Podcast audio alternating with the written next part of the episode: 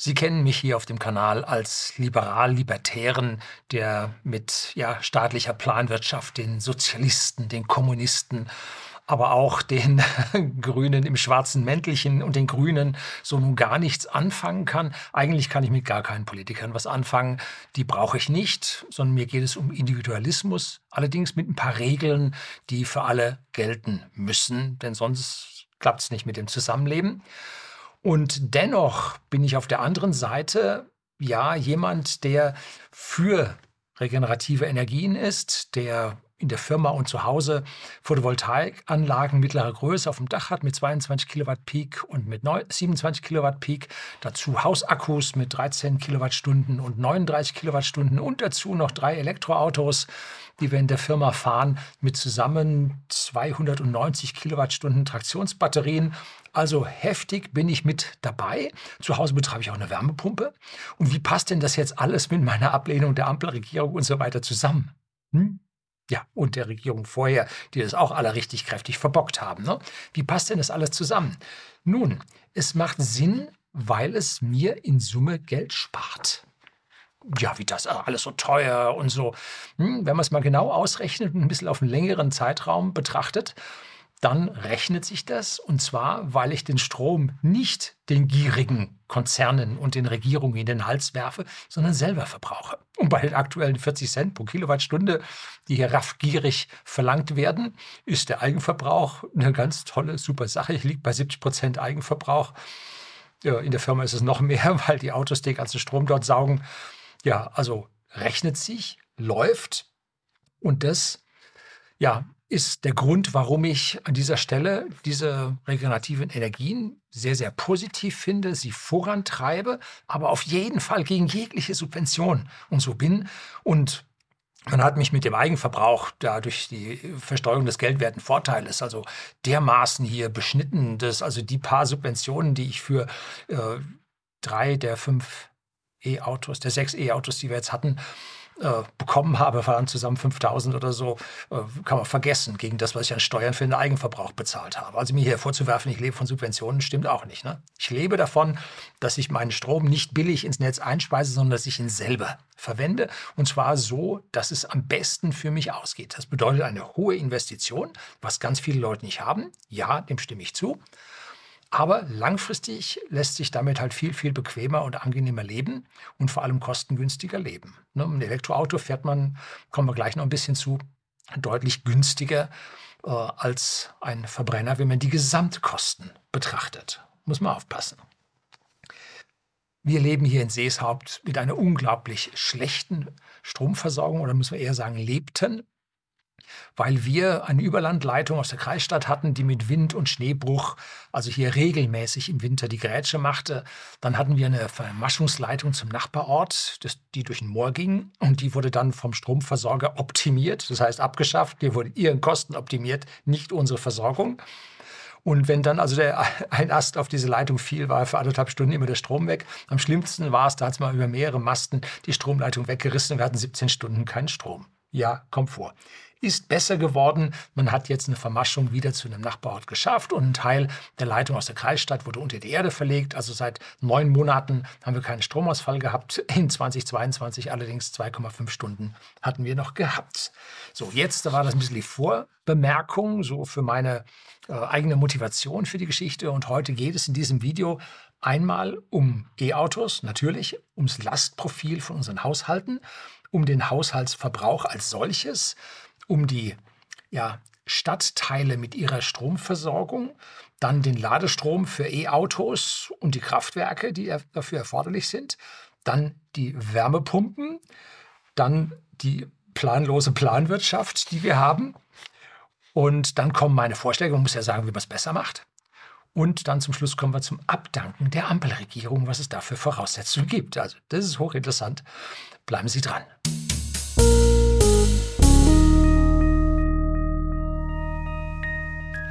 Guten Abend und herzlich willkommen im Unternehmerblog, kurz Unterblog genannt. Begleiten Sie mich auf meinem Lebensweg und lernen Sie die Geheimnisse der Gesellschaft und Wirtschaft kennen, die von Politik und Medien gerne verschwiegen werden. Und heute sprechen wir über die Stromversorgung und dabei muss man einzelne Komponenten berücksichtigen und das ist jetzt nicht trivial. Man muss sich ja, wenn Sie das heute verstanden haben, über was ich heute hier erzähle, dann können Sie sich ja für die nächsten Jahre die ganze Diskussion sparen, weil es ist vollkommen klar, an welcher Stelle es hängt und dass wir es auf die Art und Weise, wie wir es jetzt machen, nicht schaffen werden. Ne? Also das ist ganz klar und es ist nur eine Frage der Zeit, bis es knallt. Und deswegen spreche ich am Ende des Videos auch dann von dem Abdanken der Ampelregierung und wann die stattfinden wird. Wir haben also auf der einen Seite die Kraftwerke, die unseren Strom erzeugen, dann die Leitungen und schließlich den Verbraucher, der den Strom dann abnimmt, sei es industrielle Verbraucher, sei es private Verbraucher oder oder. Und die Verbindung zwischen Verbrauchern und Kraftwerken erfolgt über Hochspannungsleitungen und die sind nicht alle gleich. Das ist eine vergleichsweise wichtige Geschichte. Da habe ich mal ein Video über das Versagen unserer Stromleitung gedreht. Blende ich Ihnen hier oben mal ein und unten finden Sie es dann auch in der Beschreibung als Link mit drin. Ist vom Februar, glaube ich, dieses Jahres. Und diese Hochspannungsleitungen sind mehrfach abgestuft, je nach Leistung, die übertragen werden muss. Und da gibt es die Höchstspannungsleitung mit 380 Kilovolt, also 380.000 Volt auf den Kabeln. Bei uns im Haus in der Steckdose haben sie 230 Volt, also 230 Volt zu 380.000 Volt. Da läuft also eine riesige Hochspannung drüber. Und das zweite gibt es die 220 Kilovolt. Die nennen sich Höchstspannungsleitung und damit werden große Kraftwerke angeschlossen. Dann gibt es die Hochspannungsleitung mit 110 Kilovolt. Und dann kommt die Mittelspannungsleitung mit 10 bis 20 Kilovolt. Das ist das, was Sie so normalerweise so zum Anschluss von Ihrer Ortschaft oder so sehen. Und jetzt ist dazwischen zwischen 110 Kilovolt und den 20 Kilovolt ist ein Gap dazwischen. Die einen rechnen dann die zu den Hochspannungsleitung dazu, die andere zu den Mittelspannungsleitungen. Es gibt da noch 50 Kilovolt, 65 Kilovolt. Da gibt es aus der ehemaligen DDR gibt da Leitungen, aus Frankreich gibt es da Leitungen aus dem Saarland. Also da gibt es dann so einen Mischmasch, den ich einfach als Nicht-Fachmann da nicht einordnen kann. Und dann gibt es unser Niederspannungsnetz mit 400 Volt, beziehungsweise dann den einzelnen ausgekoppelten Phasen mit 230 Volt. Und die verschiedenen Kraftwerkstypen speisen nur an verschiedenen Stellen ein, je nachdem, wie viel Leistung sie in das Netz reingeben und ja, in welchem Umkreis die abgenommen wird. Und dazwischen gibt es immer Trafostationen. Sowohl jetzt im Ort, sehen wir nachher dann mal ein Foto davon, weil bei uns in der Gegend wurde letztlich ein Trafo getauscht. Das habe ich gemerkt, bin dann gleich mal mit dem Foto hingegangen, habe auch ein Typschild fotografiert, können Sie dann nachher was sehen. Und dann zwischen den Mittelspannungs- und Hochspannungs- und zwischen der Hochspannung und der Höchstspannungsleitung gibt es überall sogenannte Umspannwerke. Da müssen überall Transformatoren drin sein. Und wenn man sich so überlegt, wie viel geht jetzt über die einzelnen Leitungen raus, da gibt es bei Wikipedia eine sehr schöne Aufstellung über die Freileitungsbetriebsparameter. Da kann man das also alles nachlesen, was über diese Leitungen drüber läuft. Und die 380 Kilovolt Leitungen reichen für 600 Megawatt. So in Erinnerung, ein Kernkraftwerk leitete, leistete 1400 Megawatt. Da brauchte man also zweieinhalb dieser Leitungen, um da den Strom in die Gegend zu bringen. Normalerweise nimmt man dann drei in verschiedenen Richtungen äh, dass man das einfach dann vom Kernkraftwerk in die Fläche bekommen hat. Bei niedrigen Außentemperaturen kann man die Parameter noch ein bisschen hochschrauben, da geht dann noch ein bisschen mehr, weil es an der höchst an der Verlustleistung auf diesen Leitungen und damit der Temperatur von diesen Kabeln. Wenn Sie im Sommer sehen, hängen diese Kabel weit durch und im Winter hängen sie nicht so durch. Bloß wenn jetzt die Leistung auf, der, auf den Leitungen sehr hoch ist, werden sie im Winter in Zukunft auch stärker runterhängen. Müssen Sie aber aufpassen, wie das bei den Leitungen in Ihrer Nähe dann ist. Mit einer typischen 20 Kilovolt Leitung, mit den kleinen Masten, mit denen Ortschaften angefahren werden, kann man nur 2,7 Megawatt übertragen. So, jetzt kommen wir zum Punkt 1, den E-Autos, weil da heißt es immer, die kann man nicht laden und wie soll das alles funktionieren und ich bleibe bei meinem Diesel und so weiter. Und dann sagt man auch noch, ja, und die E-Autos brauchen viel mehr Energie zum Fahren als die Diesel. Das ist also nachgewiesenermaßen vollkommen falsch. Und wenn man das denen dann nachweist, dann gehen sie auf das CO2. Und darum geht es mir heute nicht. Wir reden heute nicht über CO2. Wir reden heute über das Stromnetz und die Leistungen. Weil einmal CO2-Ausstoß, die, die, den die Politik in irgendeiner Art und Weise hier als Parameter nimmt, ähm, ist die eine Geschichte. Auf der anderen Geschichte geht es, funktioniert es oder nicht, fällt es aus oder nicht. Ne? Also über der Leitung und über dem Transformator weht kein CO2-Fähnchen. Nein, tut es nicht, sondern da geht's oder es geht nicht. So, wenn Sie also unter dem Video hier drunter diskutieren, hier geht es um Strom, nicht um CO2. So, Zuerst mal eine wichtige Vorbemerkung, weil die Leute mit den physikalischen Begriffen nicht viel anfangen können. Ein Kilowatt. Ja, das kann man an der Nordsee aus dem Watt schöpfen. Na, Späßle gemacht. Ein Kilowatt sind 1000 Watt und ein Watt rechnet sich zu einem Ampere mal ein Volt. Oder 10 Volt mal 0,1 Ampere. Gibt auch ein Watt. Ne? Und ein Kilowatt ist eine Leistung. Ein Auto hat eine Leistung. Ne? Und ein Kilowatt entspricht 1,36 PS bei einem Auto. Fester Umrechnungsfaktor. Und jetzt müssen wir von dieser Leistung auf eine Energie kommen. Ne? Wenn Sie Motor kräftig reintreten, dann hat er, gibt er eine Leistung ab, aber über eine gewisse Fahrtstrecke benötigen Sie eine Energie, eine Integration der Leistung. So, und eine Kilowattstunde ist nun die Einheit der Energie und sie ist jetzt proportional zum Liter Sprit. Das heißt nicht, eine Kilowattstunde ist ein Liter Sprit. Oh nein, kommen wir gleich besser genauer drauf.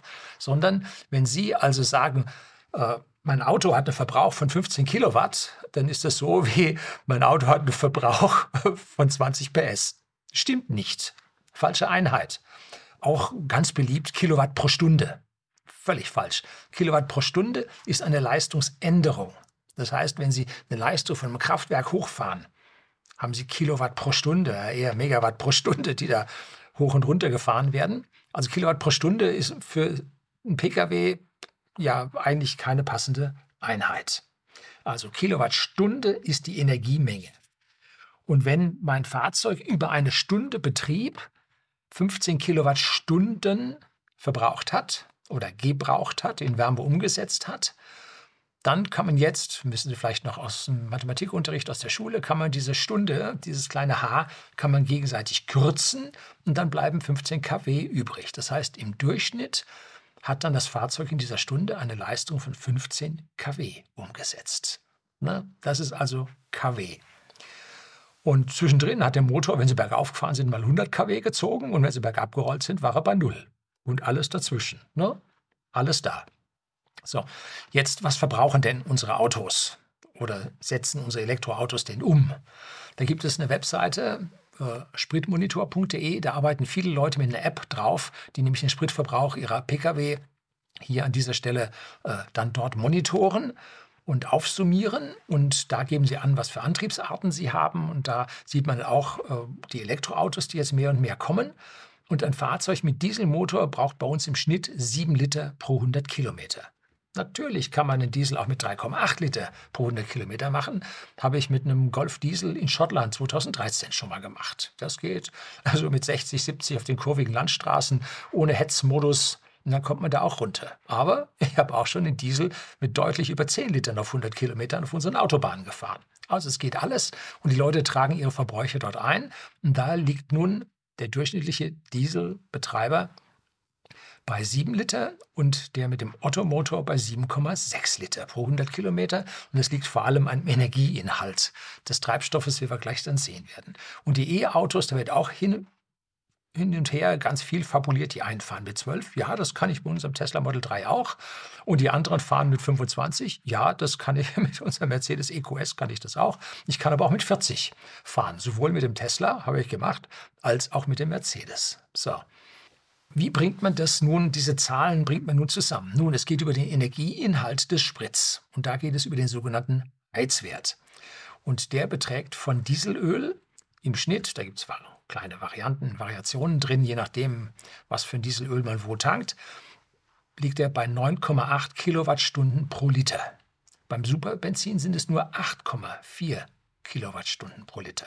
Also die leichten Benzine im Ottomotor haben also einen geringeren Energieinhalt und der liegt hauptsächlich, führt das dazu, ähm, dass man dort dann mehr verbraucht bei identischen Fahrleistungen, die man normalerweise haben will.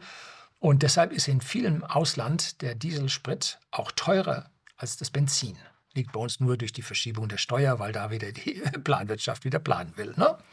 So, wenn man jetzt beim äh, Elektromotor sagt, was für einen Wirkungsgrad hat denn das Kraftwerk, was diesen Strom erzeugt, dann gehe ich jetzt hier einfach mal über den Daumen. Bitte, hier kommt es nicht auf die Terawattstunde Strom an. Nachher werden Sie sehen im Vergleich. Und dieses Kraftwerk hat normalerweise einen Wirkungsgrad von 50 Prozent. Die Gas- und Dampfkraftwerke, die ganz modernen neuen, haben bis auf 60 Prozent, aber die Kohlekraftwerke liegen dafür bei 40 und die Braunkohle bei 38 oder so. Und deshalb nehme ich im Schnitt einfach mal 50.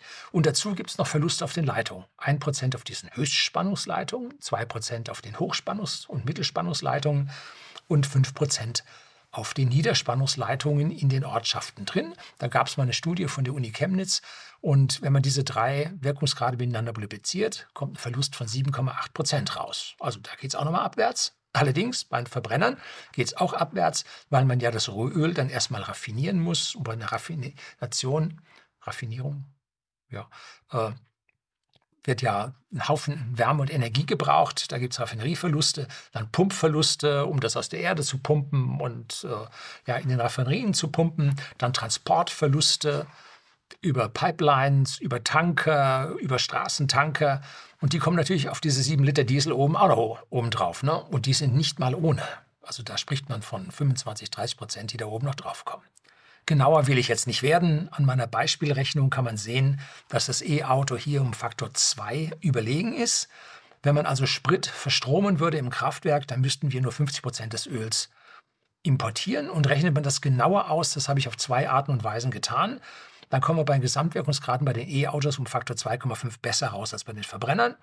Und das habe ich einmal für ein Passat gemacht mit Fahrtwiderstanden und Luftwiderständen und einmal habe ich das über die Motorkennfelder und die Wirkungsgrade gemacht. Da habe ich in Zinnowitz einen Vortrag gehalten auf der Zukunftskonferenz. So, warum kann ich das? Nun, ich bin Ingenieur und musste Verbrennungskraftmaschinen bzw. Flugantriebe musste ich hören und musste da auch meine Prüfung ablegen und da lernt man sowas. So, das ist der große Vorteil von E-Autos, dass sie nur 40 Prozent der Primärenergie benötigen und das steht als Grundsatz hinter dieser Energiewende dahinter. Man kann das aber nicht übers Knie brechen und sagen, das machen wir jetzt alles sofort. Nee, das muss sich entwickeln, das muss langsam gehen, da muss Wettbewerb drin sein, da muss um die besten Lösungen gekämpft werden und nicht per Order de Mufti von oben das verordnet werden. Und belohnt werden wir am Ende durch weniger Primärenergie, die wir dabei brauchen. Nachteile dabei, wir brauchen mehr Ressourcen für die Akkus, dafür weniger Ressourcen und deutlich weniger Komplexität in den Ansaug, Motor, Getriebe, Abgasseite von den Verbrennern. Ne? Also die Elektroautos sind simpel, völlig Banane, ne? kann jeder bauen, sogar Chinesen. Ne? Mittelfristig werden Elektroautos in großen Stückzahlen deutlich billiger als Verbrenner mit ihrer hohen Komplexität sein. Das ist das riesengroße Problem. Und die Akkus, ja, die werden recycelt. Deutsche Firma Düsenfeld hat schon vor vielen Jahren ihre Recycling äh, Strategie und ihr Verfahren gezeigt, wo sie auf eine Recyclingquote von 96 Prozent in den Akkus kommen. Und die Welt streitet sich oder die Konzerne streiten sich um das Recycling von diesen Akkus, weil die Konzentration der Metalle in diesen Akkus höher ist als in der Natur. Das heißt, Recycling lohnt sich gewaltig. Und deshalb versucht man auch die Kleinen rauszudrücken und die Konzerne wollen das hier große Lizenzen kassieren, dass die Kleinen das dann am Ende nicht machen dürfen oder nur in ihrem Auftrag, bevor sie vorher abgefischt haben. Ne? Und BYD, Build Your Dreams, chinesischer Elektroauto-Konzern, baut gerade in China Fabriken. Da kann einem schlecht werden. Gebe ich Ihnen unten äh, einen Link drauf. Boah, also da ist Tesla zeigt da ein moderates Wachstum, muss man vorsichtig auszudrücken. Zwei Millionen Autos, die Tesla in 2023 baut. Äh, nee, da ist BYD deutlich schon weiter. Und mit den neuen Fabriken, die da gerade entstehen, wow, also was da abgeht. BYD überholt Mercedes und BMW jeweils in den Stückzahlen im kommenden Jahr. Und Tesla wird dann die beiden im 2025 dann überholen. Das wird also eine heftige, also spätestens überholen. Und 24 sollten sie es schaffen. Kommt darauf an, wann der Cybertruck rauskommt. Ne? Wenn man jetzt einen Teil der Primärenergie durch die eigene Photovoltaik ersetzen kann, dann hat man gewonnen. Statt diese räuberischen 40 Cent pro Kilowattstunde da am Hausanschluss zu bezahlen, muss man nur 12,3 Cent in meinem Fall verrechnen, die ich ansonsten vom Verteilnetzbetreiber fürs Einspeisen bekommen hätte. Und da liegt der Riesengewinn drin. Ne? Zusätzlich entlaste ich die Stromnetze. Das macht den Sinn. Das klappt natürlich nicht von November bis Februar im Winter. Da scheint es nämlich nicht aufs Dach. Wenn Schnee liegt, kommt schon mal gar nichts. Ne? So, da kommt es dann auch zu den Engpässen und dafür schauen wir uns jetzt mal das Lastprofil und ja, die Haushaltsverbräuche an, die da sind. So, es gibt standardisierte Lastprofile vom Verband der Elektrizitätswirtschaft. Diese Profile sind schon alt, von 1999. Dann bin ich da auf die, die neuen, äh, die haben sich dann zusammengetan mit allen möglichen anderen Verbänden und da habe ich dann dort nach den Lastprofilen geschaut und wieder die von 1999 gefunden. Also neuere habe ich nicht gefunden. Falls Sie da welche haben, freue ich mich drüber, wenn Sie die mal für Haushalte, jetzt nicht für Industrie, für ganz Deutschland, Bundesländer oder so, sondern für Haushalte. Ne? Weil wir rechnen jetzt gerade ja Elektroautos, die bei Haushalten geladen werden sollen. So, wir haben seit damals den Energieverbrauch deutlich durch technische Innovationen reduziert. Denken Sie an Ihren Fernseher, der hat früher 250 Watt gezogen, heute zieht er 100. Und schauen Sie früher Ihren, Ihren Computer, Ihren Standcomputer an, der hat auch 150 Watt gezogen und Ihr Laptop heute macht 20. Also da hat sich eine ganze Menge getan. Und die Haushaltsmaschinen wurden auch massiv besser, so äh, Wäschetrockner, eine Wärmepumpe drin, die dann den Stromverbrauch massiv reduziert.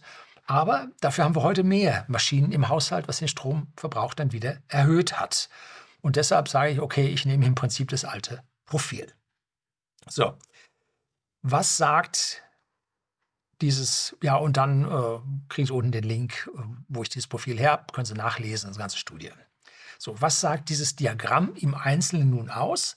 Die verschiedenen Tage der Woche sehen unterschiedlich aus. Sie sehen drei Kurven, einen für den Samstag, einen für den Sonntag und den dritte fürs Wochenende. Es gibt zwei Verbrauchsspitzen. Am Sonntag um 12 Uhr ist die eine. Das ist der Schweinebraten, ne? der sprichwörtliche Schweinebraten, Sonntagmittag. Und samstags um 19 Uhr ähm, genauso hoch, aber noch etwas breiter zeitlich gezogen. Und das ist die abendliche Geselligkeit, wo man zusammen äh, dann auch kocht und macht und tut. Ne? Wie sieht es jetzt mit den maximalen Leistungen im jeweiligen Haushalt aus? Ne? Typisch ist das der Herd. Der hat eine Anschlussleistung von 11 Kilowatt. Die ist mit 3 mal 16 Ampere abgesichert. Der Verbrauch liegt in der Regel ganz deutlich darunter. Ich habe das mal bei einem Braten im Ofen mit gerade kochenden Kartoffeln und äh, dünstendem Gemüse habe ich das mal gemessen, gemessen und da lag ich so bei 6 bis 8 kW, wenn man also volles Rohr. Aber das wird nicht mehr so viel bei uns gemacht. Und dann sieht man, in der Nacht gibt es eine Grundlast zwischen 1 Uhr bis morgens 6 Uhr und da schlafen die meisten Menschen. Ne? Das ist, finde ich, vollkommen richtig. Ich bin strikt gegen Schichtarbeit, weil das gegen die Gesundheit des Menschen geht. Allerdings, wir brauchen an ein paar Stellen diese Schichtarbeit im Gesundheitswesen, bei der öffentlichen Ordnung, Sicherheit. Da müssen wir das haben. Aber für die normalen Tätigkeiten, um dann eine Maschine rund um die Uhr laufen zu lassen und dann da die Menschen in den Nachtschichten dazu malträtieren und das über Jahrzehnte, das finde ich also völlig, boah, das mag ich nun gar nicht. Ne? So, interessant zu sehen ist, wann die Menschen morgens aufstehen. Ne? Am Wochentag, da geht es dann so um 6 Uhr schon hoch. Ne? Am Samstag äh, geht es da etwas später hoch und am Sonntag geht es nochmal später hoch, weil die ja am Samstagabend gesellig zusammen waren. Ne? Also kann man sehr schön sehen, wie diese Zeiten hochgehen. Und vor allem am Samstag müssen ja auch viele noch äh, ja, den Einzelhandel bedienen, wo dann die anderen endlich mal zum Einkaufen gehen können, was ich eine hochgradig ungerechte Geschichte finde, dass hier im Einzelhandel die Leute am Wochenende arbeiten sollen. Nicht. Man sollte alle sieben Tage der Woche gleichmäßig über alle Menschen machen. Ne? Wie haben Sie sonst, wenn Sie in der Gastronomie arbeiten, wie wollen Sie dann äh, mit den anderen zusammen aufs Hause gehen und Ihren Lebenspartner finden? Geht doch nicht. Völlig irre. Ne? Also da hier auf Samstag, Sonntag oder die Kirche da drin und so. Ja, also völlig gaga. So funktioniert es nicht. Was läuft denn vor allem in der Nachtzeit? Nun, es sind die Kühlgeräte, Kühlschränke, Kühltruhen, Kühl, Gefrierschränke, so ist richtig. Um die Kühltruhen gibt es fast nicht mehr. Ja, und dann natürlich die Pumpen von den Heizungssystemen. Ne? Das gibt's, dieses Lastprofil gibt es jetzt äh, für den Sommer, für den Winter und für die Übergangszeit und ich habe die für den Winter genommen, weil das die höheren Zahlen zeigt und deswegen man hier auf dem schlechteren, auf dem konservativen Weg für die Berechnung ist. So, kommen wir jetzt zum E-Auto und was das so an Energie benötigt. Die, ein Auto fährt laut ADC-Aussage, ist jetzt auch schon über zehn Jahre her, ungefähr 43 Kilometer pro Tag. Das war der Wert, den die ausgerechnet für uns haben. In den USA übrigens sind es 43 Meilen gewesen. Also ziemlich genau Faktor 1,6. Und heute bei dem vielen, vielen Homeoffice, was immer noch, oder ja, was nach der Einführung während der politischen Lockdowns dann mehr und mehr passierte, sind viele Leute in diesem Homeoffice geblieben, zumindest mal einige Tage pro Woche. Und deshalb glaube ich, dass man heutzutage eher nur 40 Kilometer am Tag fährt. Aber rechnen wir ruhig konservativ mit den 43 Kilometern weiter. Darunter verbergen sich zweimal 15 Kilometern zum Arbeitsplatz. Und der Rest ist dann so Einkaufen, Wochenendfahrt, Besuch bei Tante Martha in Stuttgart und so. Ne? Was verbrauchen jetzt oder gebrauchen, setzen die Elektroautos nun um. Nun 17,2 Kilowattstunden pro 100 Kilometer haben wir von spritmonitor.de gesehen. Und jetzt sagen wir halt 43 durch 100.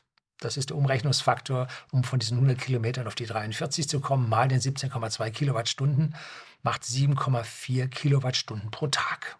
Ist das viel? Ist das wenig? Nun, wenn man sich so die Anschlussleistungen an unserer Steckdosen so ansieht, die wir so haben, ist das vergleichsweise wenig. Ne? Mit einer 10 Ampere Schuko-Dose, Schuko-Dose, theoretisch können Sie 16 Ampere da rausziehen, aber äh, wenn Sie genau in die Schokostose reinschauen, sehen Sie häufig mal ein 10a dort stehen, also limitiert auf 10 Ampere Dauerlast. Manchmal steht 13a drauf, hängt ganz von der Kontaktstärke ab und wie sich diese Schokodosen erwärmen. Es gab speziell für Renault Zoe konnte man eine äh, Schokodose einbauen, die 16 Ampere Dauerlast vertrug. Aber gut, äh, rechnen wir hier mit 10 Ampere, eine ganz standard üblichen Schokodose, dann braucht man 3,2 Stunden dafür, dann haben Sie das Auto wieder aufgeladen. Also wenn Sie in der Garage eine normale Schokodose haben, können Sie Ihren täglichen Bedarf damit decken. Dann gibt es diese Campingstecker, das sind die blauen, 16 Ampere, jetzt nicht 10 Ampere, sondern 16 Ampere, äh, sind CEE einphasig blau, da brauchen Sie noch zwei Stunden. Und dann gibt es diese roten sogenannten Drehstromdosen, 16 Ampere CEE, rot, dreiphasig, da brauchen Sie nur 40 Minuten. Und dann haben Sie das Auto voll. So. Über eine Siedlung mittelt sich der Verbrauch der einzelnen Autos nun raus. Der eine ist ewig unterwegs und dafür steht der Zweitwagen dann zu Hause und die anderen haben nur noch ein Auto und brauchen es fast nicht mehr, weil sie Rentner sind. Das steht da halt noch so rum und so. Und dann mittelt sich das raus. Ne? Also das ist nie so, wie Herr Professor Lesch sagte, ja 350 kW und jetzt laden wir davon so, so viele Millionen Autos mit 350 kW und dann knallt uns überall alles raus. So ist es natürlich nicht. Das hat er mittlerweile auch verstanden. Und äh, es mittelt sich hier auf einen geringen Wert raus. So, jetzt kommen wir zum Haushaltsverbrauch. Um jetzt drauf zu kommen, wie viel macht denn jetzt dieser Pkw-Verbrauch im Vergleich zum gesamten Haushaltsverbrauch denn nun aus? Und da brauchen wir einen Mittelwert aus den unseren Haushalten. Und dann wissen wir, dass wir 48,5 Millionen Autos haben. Da gibt es natürlich dann auch einen Haufen Oldtimer, die in der Gegend rumstehen, die angemeldet sind und, und, und. Aber gehen wir mal von diesen 18,5 Millionen Autos aus und unseren 43 Millionen Haushalten, die wir haben. Das heißt, wir brauchen 1,1 ja, Autos haben wir pro Haushalt.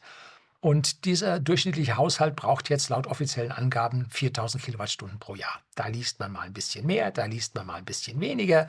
Dann sieht man einen Zweifamilienhaushalt, äh, Drei-Personen-Haushalt, Zwei-Personen-Haushalt, Ein-Personen-Haushalt, was die brauchen und so. Also über alles gemittelt hier, wie gesagt, auf eine Terawattstunde oder auch 10 Terawattstunden kommt es da nicht an. Und das macht eine durchschnittliche Leistung, wenn Sie nun diese 4000 Kilowattstunden durch 365 Tage durch 24 Stunden teilen, dann bekommen Sie die Watt. Sie erinnern sich am Anfang, wie wir die Stunde da rausgekürzt haben. Genauso hier funktioniert das jetzt auch. Und da kommen wir auf eine durchschnittliche Leistung von 456 Watt, die der durchschnittliche Haushalt zieht. So, ist das richtig, ist das falsch? Weiß ich nicht. Ist aber ein durchschnittlicher Wert. Dicht daran mit meiner Schätzung komme ich nicht, also verwende ich das weiter.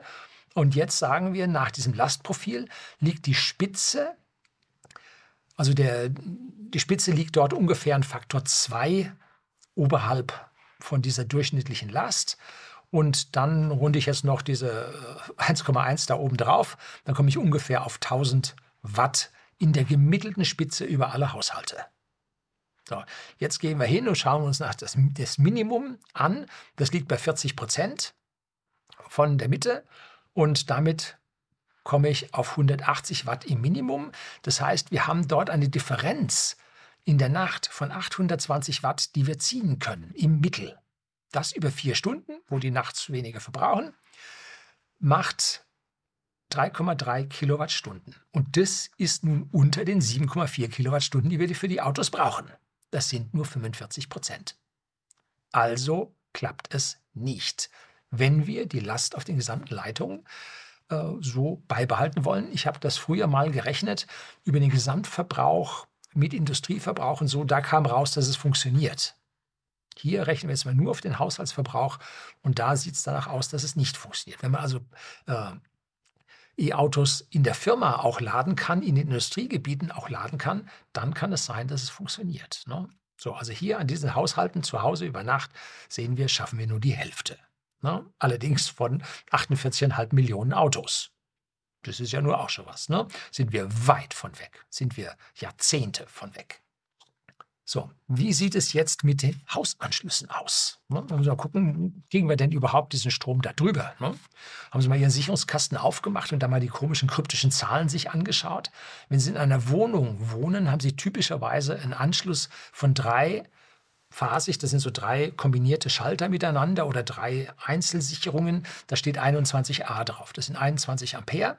Für alle drei Phasen wir haben Drehstrom mit drei Phasen, in dem das Haus äh, die Wohnung angeschlossen ist und da läuft 230 Volt drüber und dreimal 21 Ampere mal 230 Volt. Wir erinnern uns, Ampere mal Volt gibt Watt. Liegen wir bei 14.500 Watt oder 14,5 Kilowatt, die so eine Wohnung ziehen kann im Maximum. Wie gesagt, im Durchschnitt sind es nur 1000 in der Spitze, aber wir könnten 14.500 ziehen gnadenlos überdimensioniert. Aber wenn der Herd anzieht und gleichzeitig Geschirrspülmaschine, Waschmaschine und Trockner läuft, dann kommen wir da schon so langsam hin. Ne? Da muss das schon ordentlich verteilt sein, damit es da nicht äh, zum Versagen kommt und in eine dieser drei Sicherungen dann rausfliegt von der Gesamtabsicherung. Beim Haus haben Sie typischerweise 35 Ampere Sicherungen drin.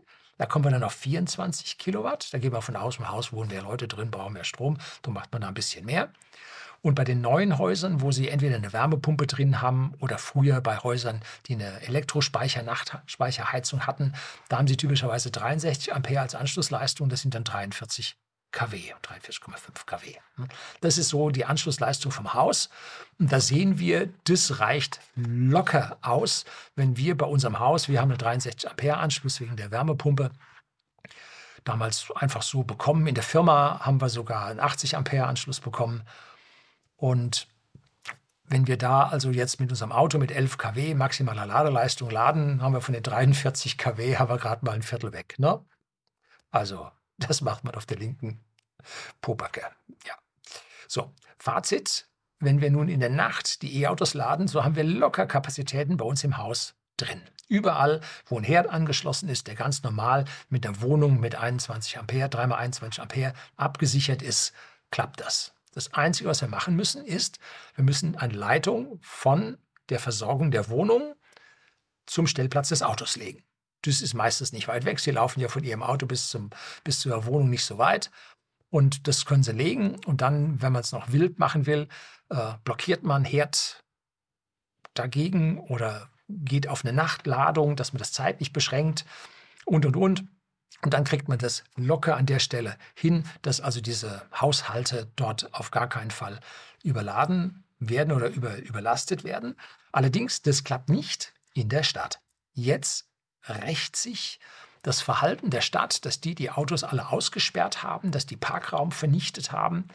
Und jetzt finden sie dort nicht ausreichend Ladepunkte für ihre Elektroautos und äh, ja, die wollen ja auch, dass sie in der Stadt kein Auto haben. Oh, wo wollen sie denn dahin? Manhattan ist, der, ist an der Stelle hier das Vorbild. Ja, der Plan für die Städte läuft langfristig und ich finde den richtig zu äh, Robotaxis, also elektrisch angetriebene, selbstfahrende Taxi, die Sie über Ihre App anfordern. Und bei der App geben Sie Ihren Startpunkt und Ihren Zielpunkt an, dann kann der ausrechnen, was der an erforderlicher Ladung braucht. Und kommt dann ein, ein, ja, ein, ein Cab, ein E-Taxi kommt dann an und fährt sie dann äh, zu dem entsprechenden Punkt hin. Das ist wie in Manhattan mit den Yellow Caps fahren sie da äh, zu einem gewissen günstigen Preis und mit den schwarzen, die innen drin doch deutlich sauberer sind, mit denen fahren sie etwas teurer. Ne? Also das ist ganz normal und so wird es dann in den Städten kommen, weil das mit den Parkplätzen ist eine schwierige Geschichte und das wird man auf Dauer da nicht hinbekommen. Und die äh, Fortschritte in der, äh, im autonomen Fahren gibt es im Vergleich Waymo gegen Tesla, ist also, die sind dermaßen weit. Der, der Waymo fährt schon gegen Geld, also da können sie einsteigen und der fährt ohne Fahrer. Und beim Tesla haben sie einen gehabt, der im Beta-Versuch lief, mussten sie nicht eingreifen, fuhr dieselbe Strecke. Also die sind schon wahnsinnig weit. Die nächsten Jahre wird das sehen, natürlich bei uns nicht. Nein, oh, wo kämen wir denn dahin? Glauben wir alles nicht, dass das funktioniert. So, gut, die China-Phase auch schon. gut. Jetzt kommen wir zu den Stadtteilen. Wie sieht es denn da aus mit der Anschlussfähigkeit? Ne? Seeshaupt hat im Ort ohne die umliegenden Weiler meines Wissens 1200 Haushalte mit 2400 oder 2500 Einwohnern. In den Weilern außenrum sind noch ein paar hundert mehr. Wir sind gerade im letzten Legislaturperiode über die 3000 gekommen, haben 16 Gemeinderäte statt 14. Und da wurde bei uns letztlich einer, ein Transformator getauscht in der Nähe. Und da habe ich das gesehen, ein paar Fotos gemacht. Sehen Sie jetzt hier ein Bild davon.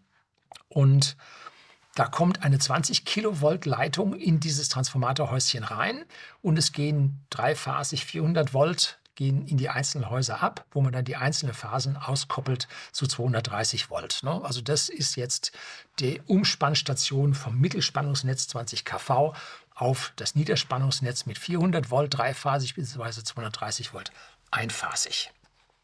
Und wenn man dann mit den Leuten redet, die Leute wissen was, das sind Fachleute. Das sind langjährige Fachleute, die dort arbeiten und diese Transformatoren wechseln. Und interessant ist, warum wurde denn der Transformator gewechselt? Nun, der hatte 50 Jahre auf dem Buckel, Baujahr 1972 und wird dann regelmäßig getauscht. Da sieht man beim alten Transforma äh, Transformator äh, oben so einen Ölbehälter, der für die Kühlung des Transformators bei hoher Last da war. Und der neue Transformator hat das nicht. Der äh, wird also dann mit Öl gefüllt dann lässt man ein bisschen von dem Öl ab, dass da ein leichtes Vakuum entsteht. Dann kann das Öl sich jetzt ausdehnen, wenn es warm wird und wieder abkühlen. Und das Ding ist gekapselt und man braucht also nicht mehr nach dem Öl gucken und so, sondern das läuft alles völlig easy. Und dann sind die neuen Transformatoren nach 50 Jahren natürlich vom Wirkungsgrad noch mal ein gutes Stück besser, geben auch weniger Wärme ab, klappt dann. Und dann habe ich beim alten auf das äh, Typschild gesehen, und der äh, hat also auf der Primärseite 20.000 Volt und 3 mal 7,22 Ampere und es macht zusammen 433 Kilowatt. Und der neue hat 250 kVA, macht äh, 200, das ist also Scheinleistung, äh, macht 200 Kilowatt Leistung. Das heißt, die haben hier den Transformator auch noch halbiert in der Größe. Ja, warum? Nun, weil wir jetzt aus anderen Richtungen auch noch angefahren bekommen und wir mehr Trafohäuschen aufgestellt haben, wo weitere Kapazität drin ist, um hier ja dichter an den Verbrauchern die Umspannung zu machen, damit wir damit dann auch ja, die Verluste auf den Leitungen, wie gesagt, 5% im Niederspannungsnetz und nur 2% im Mittelspannungsnetz, dass wir auch da noch mit den Verlusten weiter runterkommen. Und wie viele Haushalte kann nun so ein Transformator versorgen. Nun, die 20 kV-Leitung, die Seeshaupt anfährt, beziehungsweise jetzt zwei, die Mittelspannungsleitungen, die können 2,7 Megawatt übertragen. Und um die gesamte Leistung dieser einen Leitung abzunehmen, braucht man 14 dieser gezeigten Transformatoren. Und im Ortskern haben wir natürlich ein paar größere verbaut, wo der Verbrauch höher ist. Damit sind in Summe weniger Stationen verbraucht als diese 14. Also ich erinnere mich jetzt, glaube ich, an sechs oder sieben, die da die ich kenne, die ich weiß, wo sie stehen. Bei den 1000 Watt in der Spitze über unser Lastprofil, was wir ausgerechnet haben, macht das 200 Haushalte für einen Trafo, beziehungsweise 2700 Haushalte für die 20 kV-Leitung. Bei unseren 1200 ähm, Haushalten auf der Leitung von Seeshaupt merken wir, die Leitung ist nur zur Hälfte ausgelastet. Das ist schon mal gut. Das heißt, wenn wir jetzt zusätzliche Last durch Ladung für ein E-Autos, nachher kommen wir zur Wärmepumpe, brauchen, haben wir die Reserve auf dieser Mittelspannungsleitung tatsächlich drauf. Das funktioniert also. Ne?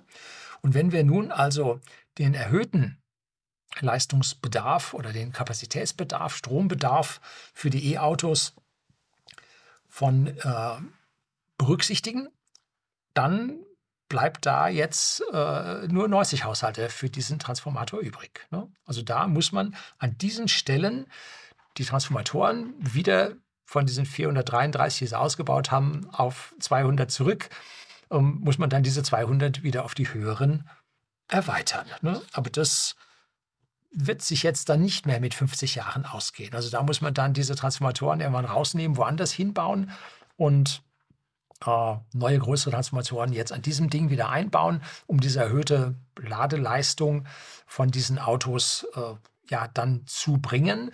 Und interessant war zu sehen, die Sicherungen, die da eingebaut waren, die wurden dann direkt vor Ort, während die anderen da noch alles verstaut und so weiter, putzte eine die Sicherungen. Ne? Das heißt, diese Sicherungen, die da ausgebaut wurden, werden recycelt, beziehungsweise werden dann wiederverwendet und werden weiter gebraucht. Also hier geht nichts verloren und so wird man auch diese 200 äh, Kilowatt Transformatoren wird man dann an kleineren Ortsteilen dann anschließend einsetzen können und muss dann von oben her mit den größeren Transformatoren die Kette nach unten laufen lassen, weil die werden auch 50 Jahre laufen wie vorher.